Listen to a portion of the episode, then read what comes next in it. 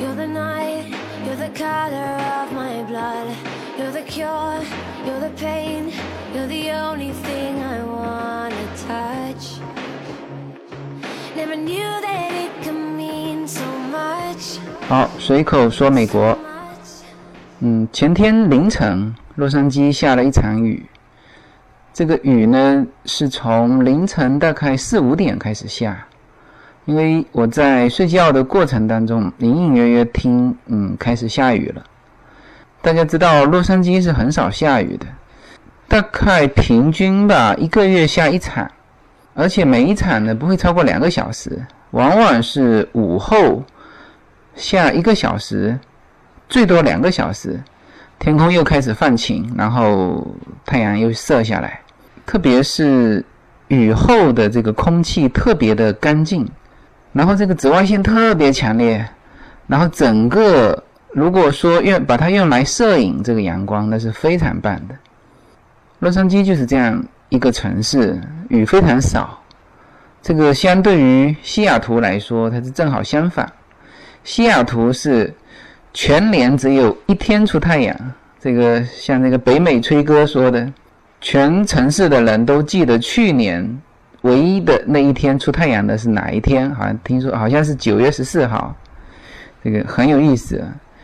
那么前天凌晨的雨，淅淅沥沥，淅淅沥沥开始下，下到我们起床的时候，居然是越下越大。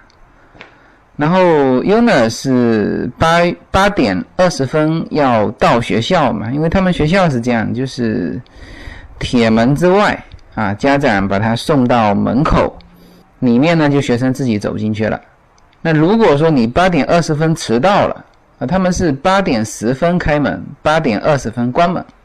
你如果迟到了，那不好意思，那就要什么呢？就要绕道走到他们的 office。然后呢，叫里面的老师开一个小条子，上面写着名字、班级、老师，然后从前面啊，也是学生自己走进去。那么所以说，我们就急匆匆的就出门了，呃，因为现在每天基本上都是我送 Yuna 上学，那么我就开着车子带着 Yuna，那我们是迟了一点，那因为那天下雨嘛。呃，大家都会稍稍迟那么一点点。到那边的时候，就是车子也是蛮蛮多。那它其实这边的学校好就好在这里，就是整个洛杉矶的停车环境好就好在这里，就是说，即使就是接送小孩的高峰期，他的这个车呢，之前比如说停离校门五十米啊，那你现在停停个离校门七十米，也就是这样，它不像。中国很多城市是根本没地方停车，就一公里内没地方停车，它不会。所以说那天即使是下雨，那我们就是把车子停远一点。然后呢，这个我们全家只有一把伞，因为很少下雨。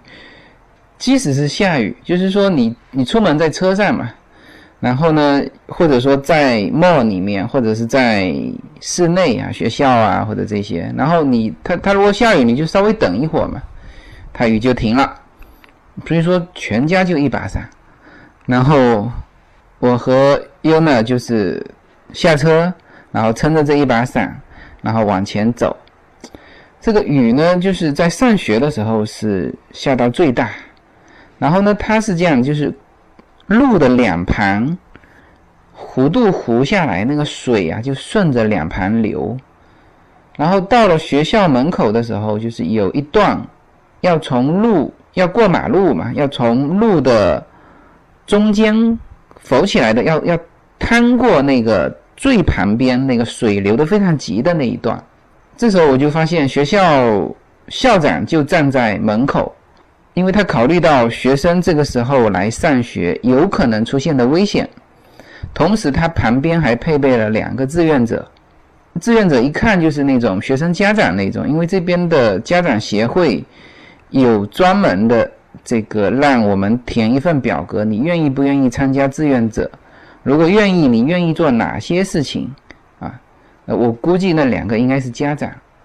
然后我带着优娜走到那个水流的非常急的，就是因为它水流的非常急，就是靠着两边嘛，是两边是凹下去的，那所以说它这个水，这时候正好雨又下的下的非常大，然后哗哗哗在流水，然后我我和优娜走到那个水流的比较急的地方的时候，我停住了，我是在想我是迈哪一条腿，因为我我一定要有一只脚陷到水里面，才可以把优娜抱过去。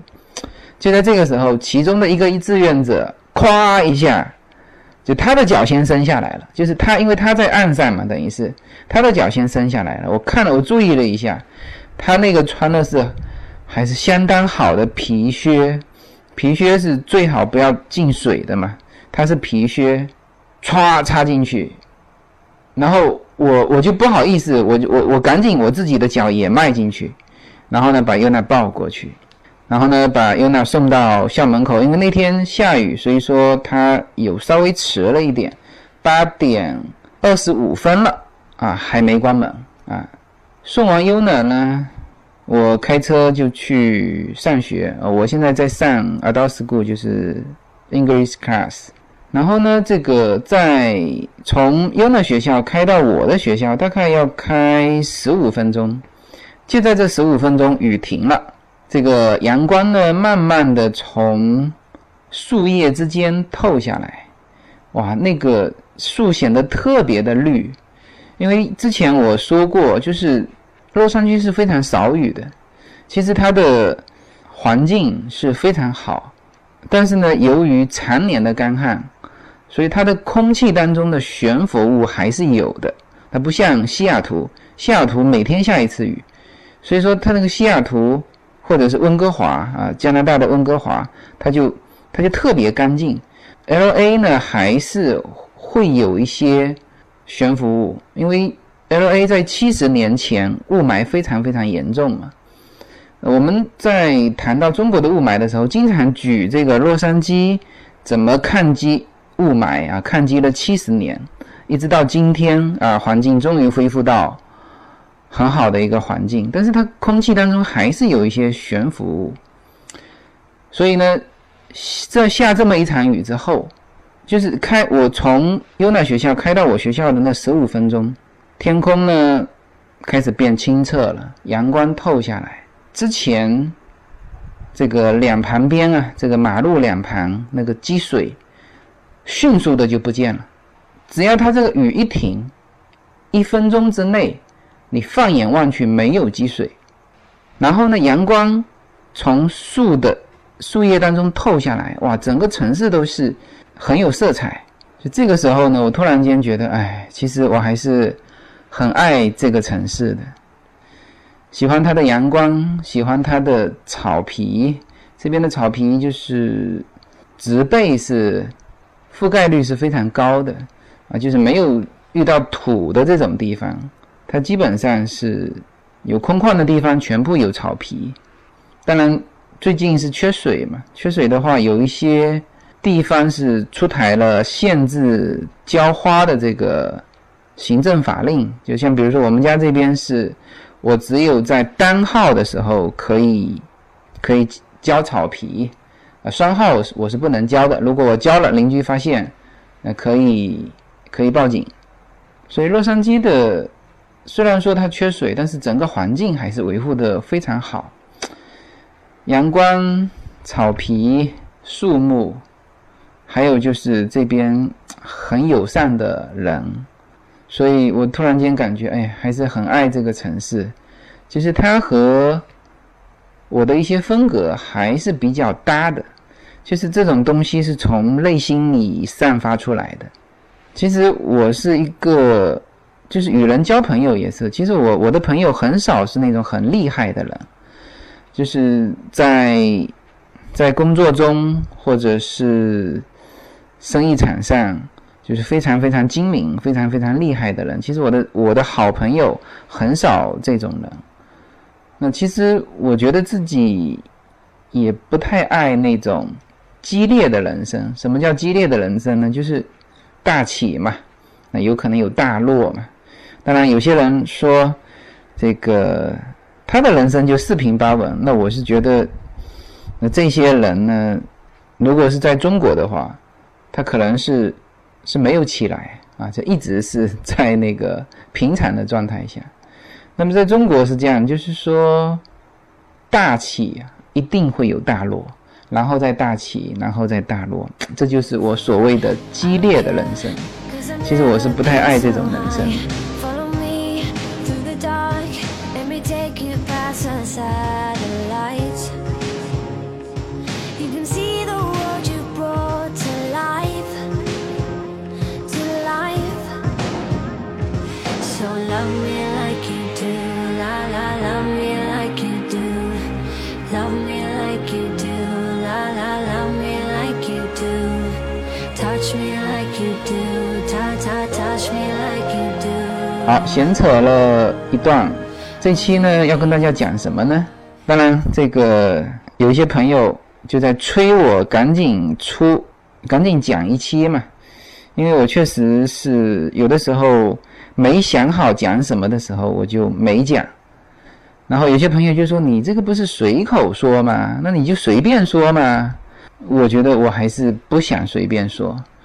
我的每一期其实都是有主题的，每一个主题都有积攒到一定的内容，所以有的时候一些小的点，虽然我觉得也蛮有意思，但是因为它凑不成一期的内容，所以我就不讲了。那么这一期讲什么呢？这期呢开始讲一个大家很很兴趣的话题，但其实是我不太爱讲的话题，就是移民这个话题。所有在我公众号留言的朋友，有相当一部分是希望我讲这个话题。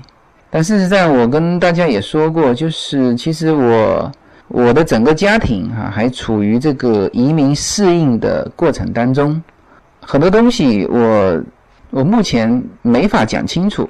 有一首歌叫做《有些事情总是后来才看清楚》嘛，那现在我觉得我还是看的不是太清楚。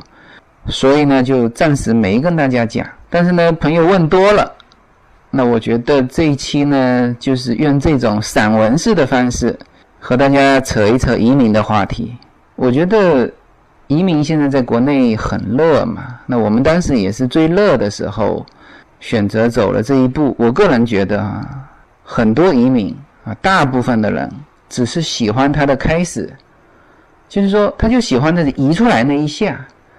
然后呢，然后就迷失在他的途中。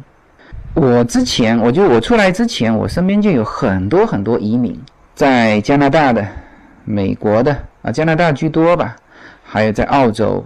那么在加拿大的我的一个同学就跟我讲过，他现在是拿到公民身份，他回国又又又去创业去了，他没有在加拿大去去开展他的事业，他回国了。他在加拿大的五年就没有做什么事情，然后他身边的一般人最后总结出一点，就是不如两万块钱买一张高尔夫的年卡，打打高尔夫还能锻炼身体，否则你这个钱拿出去投资任何的生意，亏的都不止这两万块钱。当然这个是一种说法了，那也很多人在美国这边能够立足脚，但是我们说一个大概率的事情，就是说。大部分的中国人移民之后，呃，特别是投资移民的啊，希望说能够像中国那样投下去，无论是炒房还是做生意，都希望说像中国那样子他操作。但事实上还是差别非常大。比如说这边的生意，老板必须是亲亲自去工作的，而且工作下来赚的未必会比雇员多多少。这是我说的是大概率哈，你当然可以找到说，哦，有些做餐厅赚了发了大财的，有没有？有。我说的是大部分的情况下，大部分的中国餐馆都是什么呢？老板亲自下厨，雇员一个月算下来，一年算下来，雇员赚的没有比他少多少，这个就是国外的现状。我之前跟大家在聊欧洲的时候有聊过，就是作为餐厅的服务员、服务生。他为什么感觉上这个与顾客之间相对平等，就不是像国内的那种小弟小妹能够被你呼来喝去的？因为事实上，他赚的不比他老板少啊，所以说他整个的气质就能出得来，所以这就是国外的一种状况。这就跟国内啊开一个餐厅做老板，手下几十号人呼来喝去，完全不一样。在这边当老板，你是三百六十五天上班，没有节假日，然后还承受了很多的责任，所以很很多国内出来的朋友，就是以国内的那种思想再带到外面来，所以说他的适应期要更久。那么大部分我身边的朋友哈，就是移民，他都要反复走这么这么个循环，什么呢？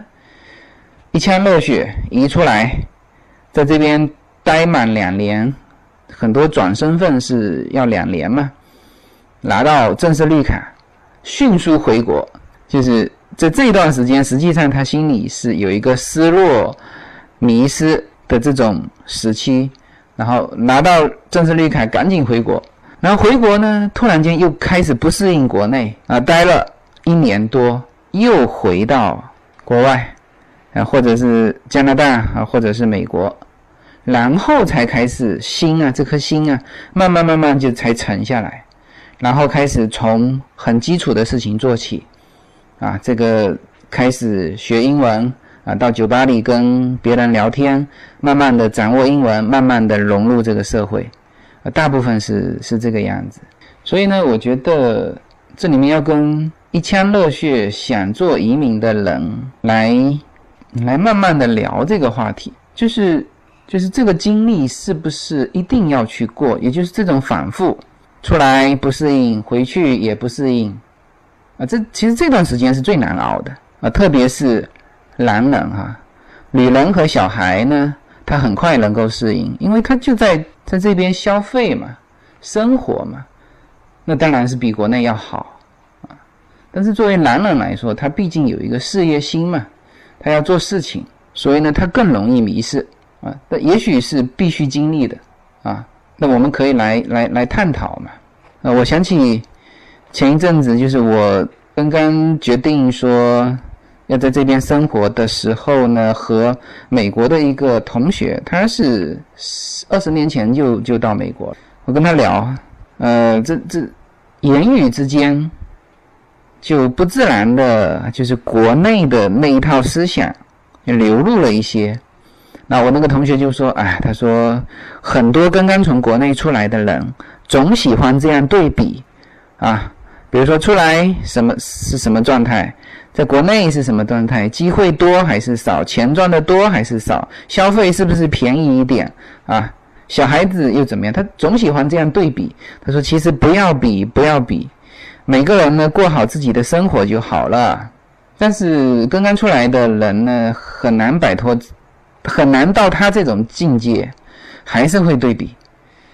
那么对比下来，有些东西就会有心理不平衡，就会陷入那种复杂的计算当中。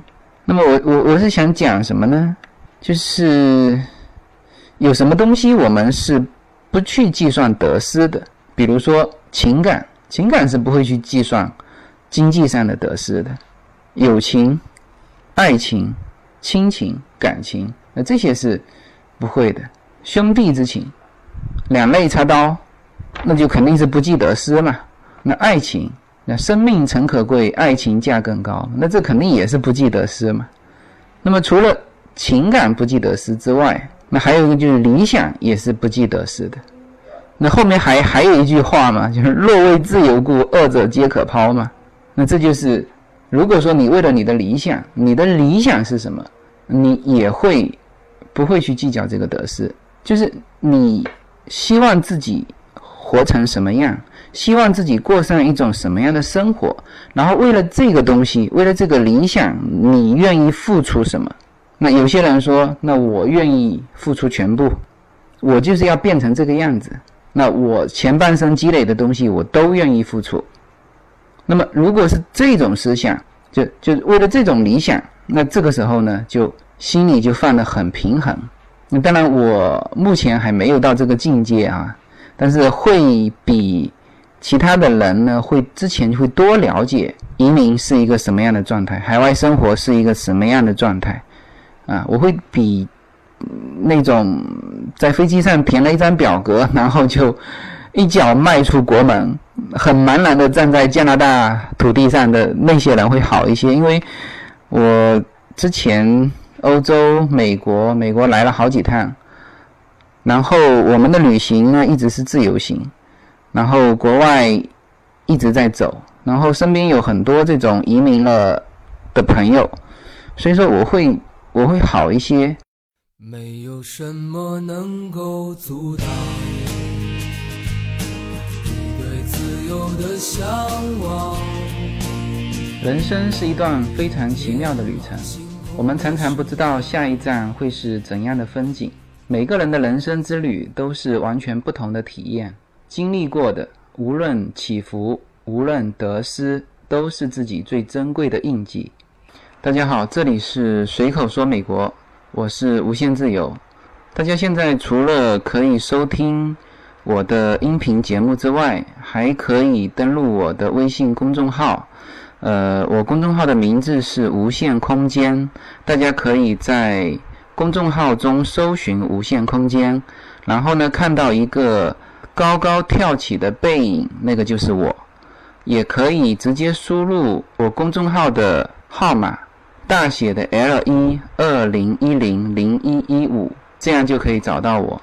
那么在这个公众号中呢，有我曾经行走世界的一些照片啊，也有我自己的一些个人的感想，当然也有与随口说美国相关的很多的照片。大家可以进入公众号之后呢，在历史消息里面去搜寻。呃，一系列的文章、照片都在那里等待大家，欢迎关注，谢谢。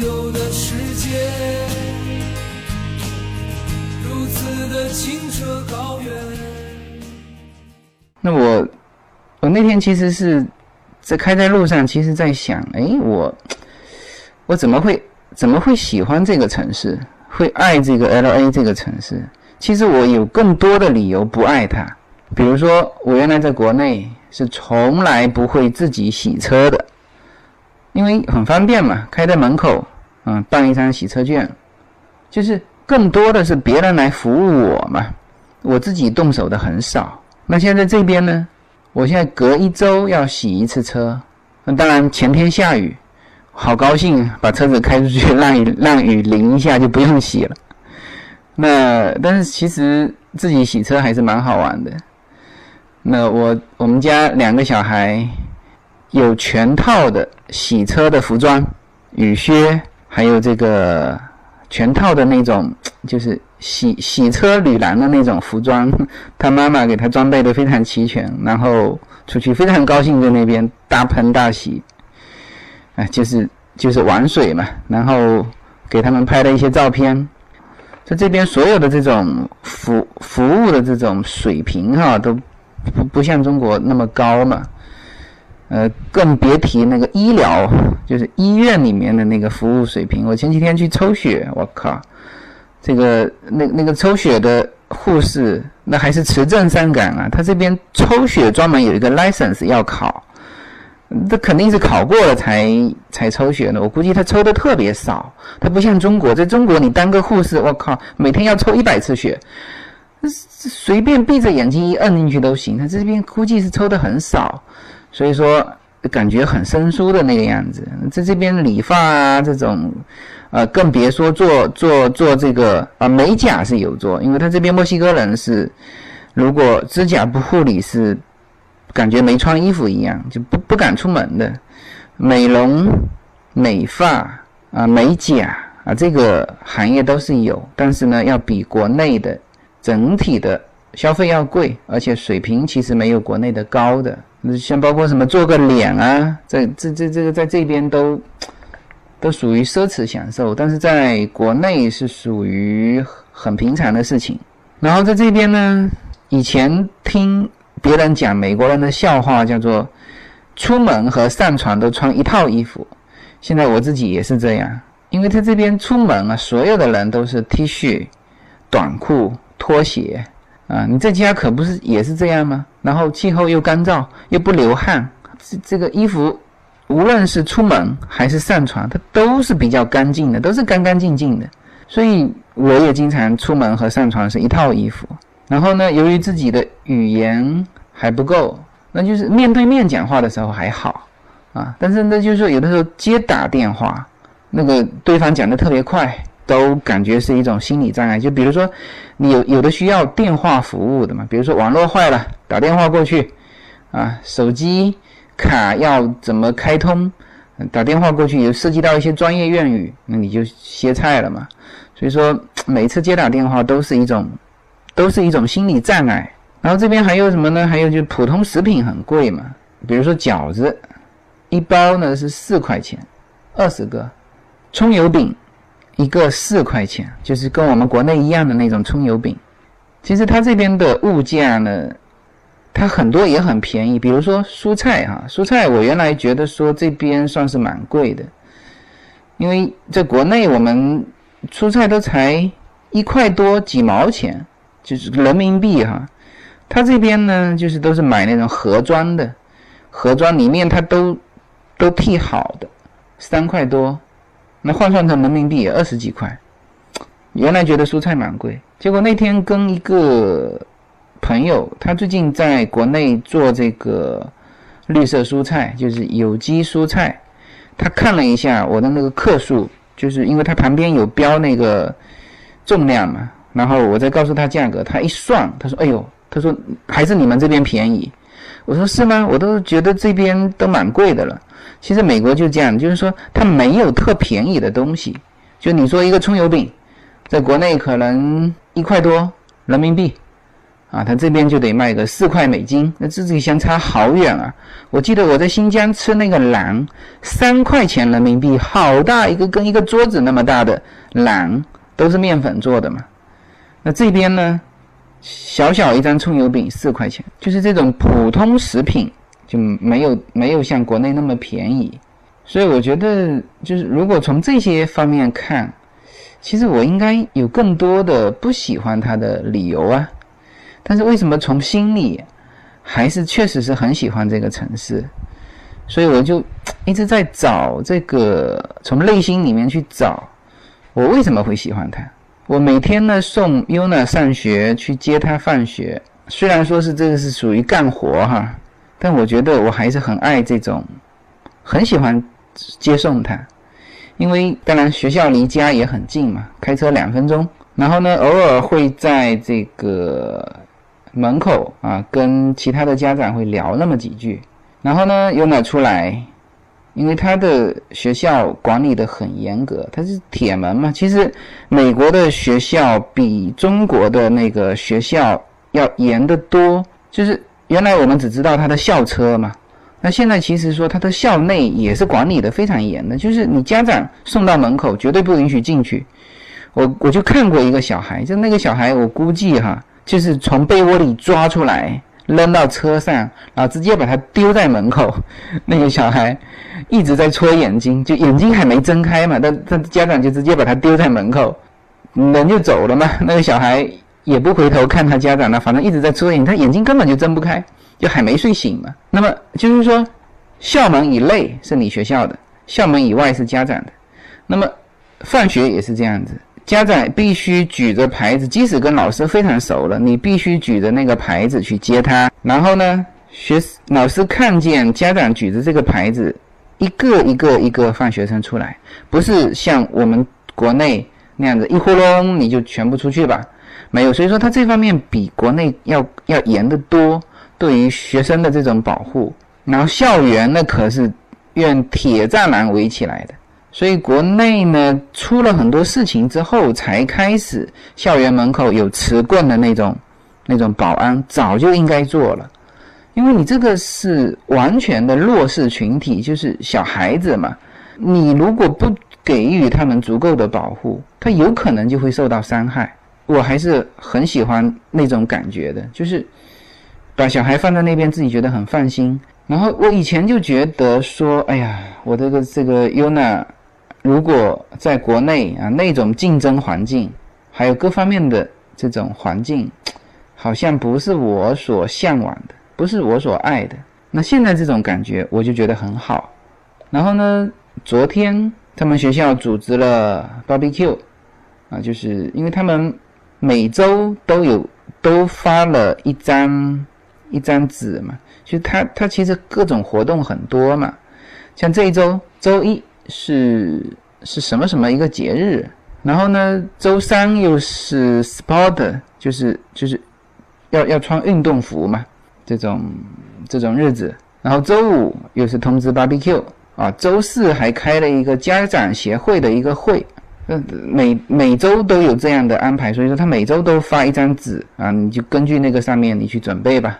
昨天晚上是 barbecue，barbecue 就在学校里面，他一个就是说请所有的家长来来学校里面看一看环境，啊，这个家长之间也互动一下，然后呢每个人交四块钱，就是一份一份餐嘛，然后你去领，那其实也就是美国人吃什么，就也还是汉堡嘛，hamburger。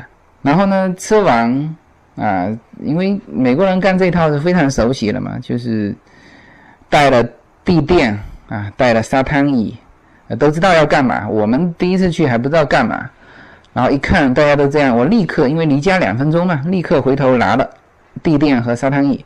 我们这个也是装备也是有的，然后到那边他就就家长之间聊天，小孩子在操场里面玩。然后呢，夜色降临之后，开始放电影。他的那个电影是最新的动画片。呃，其实美国很多很多迪士尼的动画片呢，其实特别热的，会在国内上映。有很多的小片，其实也都很深受这边小孩子的喜爱的片，在国内就没有放映。像我们大概两个月之前去参加了一个，就是别人给的票嘛。他们没时间去，就给到我们，那我们就去了。去了这个是一个，就小孩子的身体里面有五个住着五个人嘛，啊，比如说一个是 hungry，其实是五种五种情绪嘛，sadness，hungry，journey，啊，这这五种，然后这这么一个动画片，我不知道，好像我一个月之前。看到新加坡那边的朋友开始，他们那那边开始首映嘛，呃，然后晒出来朋友圈里面看到，我跟他讲，我我一个月之前，我我正好参加了他的首映礼，就是不是首映礼，不是说一到那边就开始放啊，不是前面有这个导演出来啊，这个这个记者采呃就是主持人采访聊，搞了好久好久，然后才开始放，这就是首映礼嘛。然后呢，那天晚上 barbecue 完看的那一片叫 Home，啊，就是家嘛。呃，我不知道这一篇大家会国内的朋友会什么时候看到。那反正也是蛮好看的一个动画片，我就感觉这种感觉就非常好。然后呢，我们平时就劳动啊，做家务也是劳动。我在国内很少做家务，因为感觉呢，在国内。白天出门，晚上很迟回来，然后呢，应酬啊，都都是，就是聊一些很大的事情，国家走向、经济形势、商业机会，就就没有像在这边这样子，都聊一些很小的事情。我们跟家长之间聊天也是，哎，聊小孩，那今天这个情绪要怎么要怎么处理啊？就是聊很小的一些事情，然后呢，打理打理车子。啊，原来在国内也都很少打理车子，反正有人打理嘛。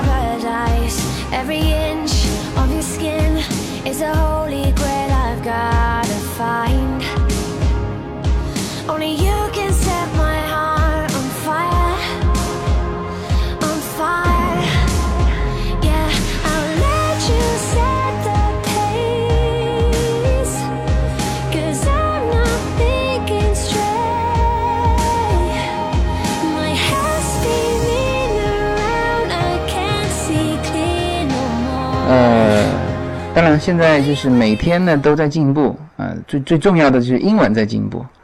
一方面学嘛，那还有一个方面呢，就学校学校其实里面分分两两大派了，一个就是西班牙裔的，就是说西班牙文的同学，还有就是说中文的同学。说中文的同学呢，反正这个情况都差不多。什么呢？就是其实写和看的能力是不错，但是口语和听力不好。那么西班牙文的同学是什么呢？就是他们天天都在说英文，但是呢，就是不会写，不会看，就是属于中国内的那种文盲这种啊。就他不是说不会说话，他也会说这个普通话，但是呢，你给他字他不会看，那就大部分的西班牙裔的。这些人都是处于这种情况。我原来以为说只是墨西哥人是这种情况，那很多包括哥伦比亚裔的，呃，这个这个什么黎巴嫩的同学都都这种情况，就是认字能力不行，说都会说。那么那么我就我就会经常的跟这些人进行交流，因为跟他们聊天，那我们我们听和说的能力差的话，跟他们聊天，我们这方面进步的快嘛。然后呢，就会接触到各个国家不同的人，就是，呃，来自不同国家的啊，比如说黎巴嫩的同学啊，那边战争又是什么样啊？哥伦比亚的这边又是什么样啊？啊，然后这个那个那个从墨西哥深山里面走出来的，呃，他的老家是什么样子的呀？啊，就是老师呢也会出这种。各种问题，其实各种问题就是你互相问嘛，就互相了解了。那我觉得每天这样的进步，还是自己也是嗯蛮蛮喜欢的，就是有这方面的进步。当然，我觉得我很喜欢这个城市，除了之前说的几点之外，还有一点就是场景美呀，就是 L A 我之前说过了，往南有非常漂亮的海滩。往东当然是沙漠，啊，往北有一座山，山上面有雪。然后呢，整个城市天天是阳光充沛，就是它它的阳光会阳光灿烂的日子，里面拍出来的那种感觉就会很晃眼。我我在想，我如果以后回到福州，我一定会有一个感觉，就是我天天都戴着墨镜，就是因为它这边阳光太刺眼，经常是这样，就是说。我出去晒衣服，阳光太刺眼了，我闭着眼睛出去都会被晒瞎掉那种那种感觉。那如果回到福州，阴天的话，福州经常阴天嘛，就是感觉好像都是很暗嘛，光线不够。那在这边确实是光线太强烈了。然后呢，这个阳光强烈网，像我这样子比较喜欢摄影的，那就是放眼望去，处处都是美景啊，这个各种花，因为它这边。城市虽然说呢没有专门的那种城市，不像国内的那种有专门的城市在护理，他们其实都是每家每户构成的嘛。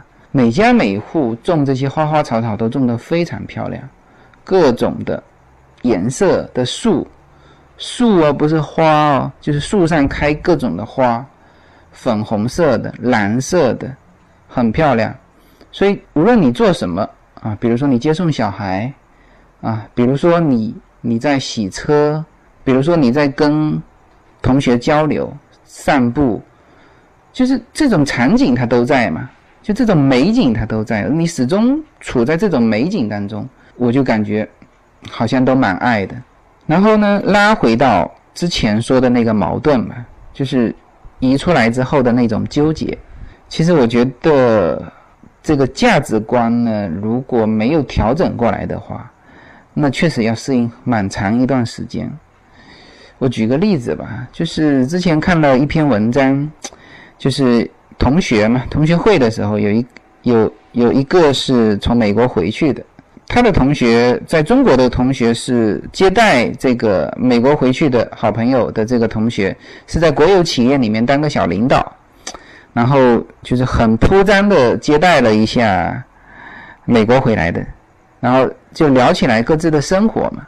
他美国的这个同学呢，就说啊，我怎么怎么生活，嗯，每天这个工作接送小孩，然后呢，这个呃也自己洗车，啊，这个平时这个呢自己装修房子，啊，这个怎么样怎么样，就是属于美国人过的这一套嘛。那回去跟那个他国内的这个同学说了一下。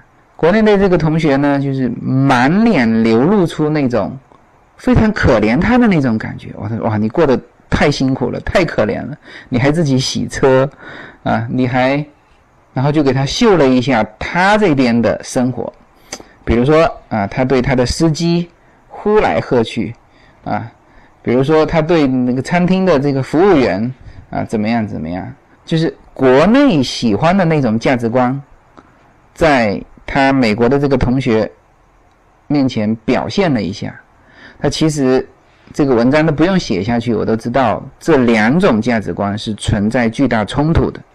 当然，我原来在国内也身处在这种环境啊，这个只是说原来感觉没有那么强烈。然后出来之后呢，其实有一些潜移默化，就是你这边的嗯老美啊，他的动手能力非常强。之前不是有一篇文章吗？说美国的女人个个都是女汉子。这只是是女人，你不要说男人，男人动手能力更强。从种树种花，到到修理汽车，到可以组装出一架摩托车，啊，到使用各种的器械，开游艇，啊，很多人在那边学开飞机的，啊，所以说美国人动手能力非常强，不是说那种。说普通的或者是没钱的美国人，他为了生活，所以说动手能力强，不是这边很有钱的美国人也是一样的。那么其实相比之下，国内的这些富豪啊，或者说中产阶级吧，我甚至说中产阶级，其实动手能力都非常差。那其实我在国内也是也算中产，自己其实是动手能力非常差，因为身边始终有服务于你的这些人，相对来说确实是动手能力差。然后你出来，你就要去面对这个了。就我之前只是说感觉，哎，为什么美国人好像都很爱自己做事情？我直到前上周去那个教会，正好听到那个讲师说了，用圣经里面的一句话，说出了一个观念，就是说要服务别人，不要被人服务。就是原话，我我也忘记了，大概是这个意思。我直到听到这句话，我才知道哦，原来他其实有一些他的价值观基础的。所以呢，嗯，在这边久了之后，慢慢慢慢的就会发现，其实这两盘两边中美之间的文化，最后追根溯源是溯源到他的价值观，其实是有蛮大的差别。我之前有一个。有一个朋友，他也出国出国很久嘛，在国外欧洲待了几年，在美国待了几年，然后十几年之后又回到国内，所以他是两头都通的。他说：“那我那时候刚到美国，就是玩了一趟嘛，回去就就很兴奋的在聊美国的很多事情。然后他呢说了一句，他说：嗯，他说很多到美国一个月的会聊很久很久美国，到美国一年的。”就聊那么一些美国，那到美国十年了就不聊了。那么我当时的体会是说，啊，可能到这边久了，很多东西习以为常了，那就不需要聊。其实还有一点，我现在慢慢的体会到，就是什么呢？因为这两种价值观差别太大。他在这边十年之后呢，他所认同的一些东西，他聊的一些东西呢，他也担心国内的这些亲友啊。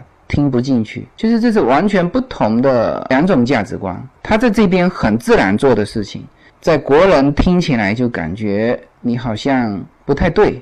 所以由于这种底层的东西是有差别的，所以造就了什么？造就了很多移民久的，就出国久的这些人，和国内的朋友聊起来的时候呢，其实是距离越来越远。好吧，那这一期呢，就是。开始以这种方式，慢慢的开始聊一些移民的话题。其实每个人呢，都希望变成一个自己喜欢的那个自己。就是，就我认为，我应该是一个什么样的状态？我应该成为一个什么样的人？你现在变得慢慢变得是这种你所喜欢的那个自己。呃，刚刚看了一篇文章，说下一个七年做一个喜欢的自己。那这句话呢，也献给大家啊，谢谢。